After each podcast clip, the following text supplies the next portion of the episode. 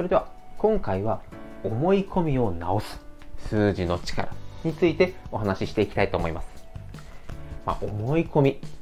なん〇〇なつもり。これは日常生活でもビジネスにおいてもよくあると思います。この話をしようと思ったきっかけは、ある方のライブを聞いていて、やっぱりしっかり聞く。つまり傾聴ですね。この傾聴の割合は、相手が話すを、えー、大体7対3とか、8対2とか、たくさん相手に話してもらおう。ということをテーマにお話しされていました。この傾聴する、または、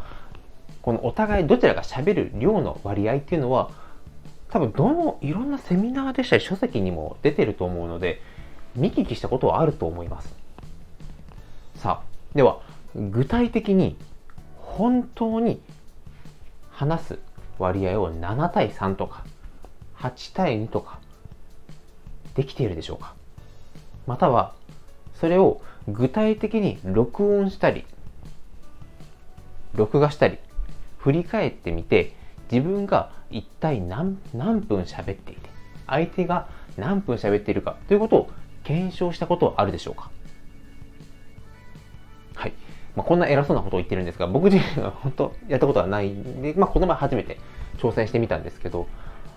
思い込みですよね。めちゃくちゃ喋ってました。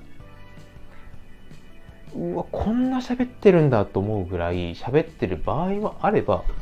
喋りすぎたなと思って意外と喋っていなかったり。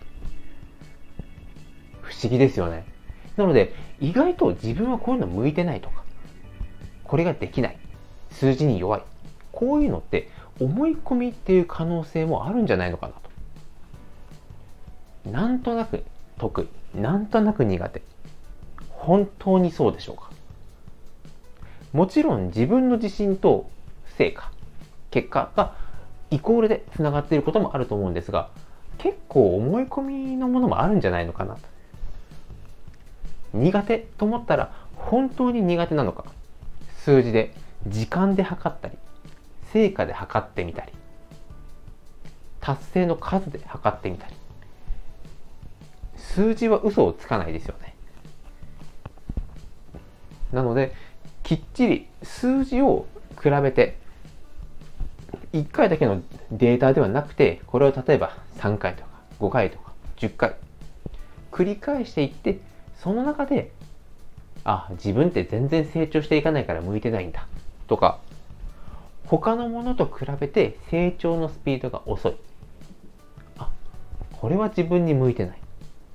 また逆もありますよね。向いてないと思っているんですけど実は数字で見ていくと職場の中で上位に入っていたり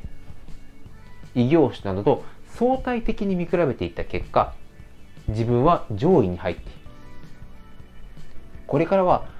きっと自分に向いてないとかこれは自分が得意だ。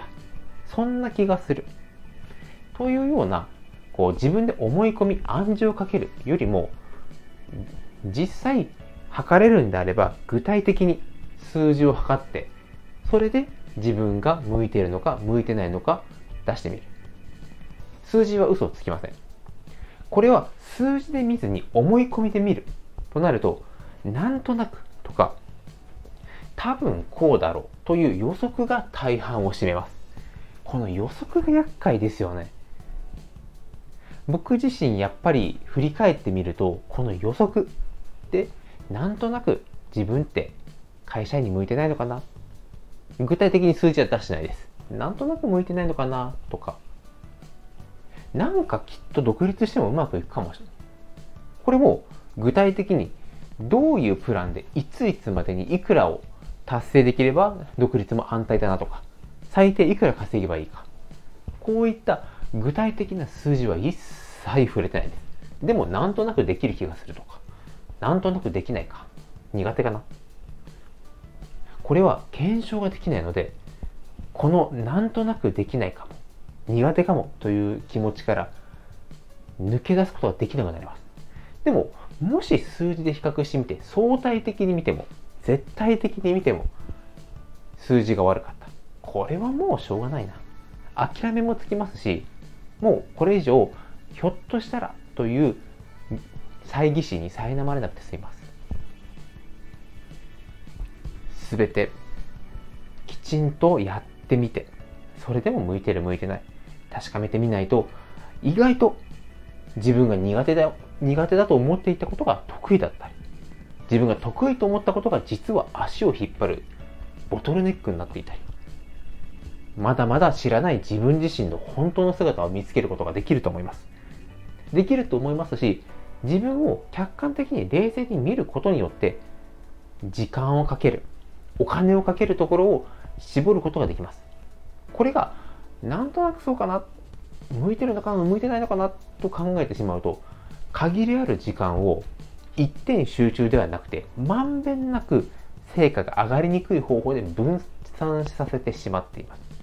なので今日からきちんと数字で測ってみて相対的に絶対的に自分は向いてるのか向いてないのか。これを検討してみるのがいいかなと思ったので今回の配信にしていました。具体的にどうやってやったらいいんだろう？ということが分からなかったりとか。こういう方法があるんだけどこういうのどうかなというふうな意見やそういったご質問があればレターまたは、URL がリンクで貼ってありますのでこちらから連絡いただけると嬉しいです。それでは今回もご清聴いただきありがとうございました。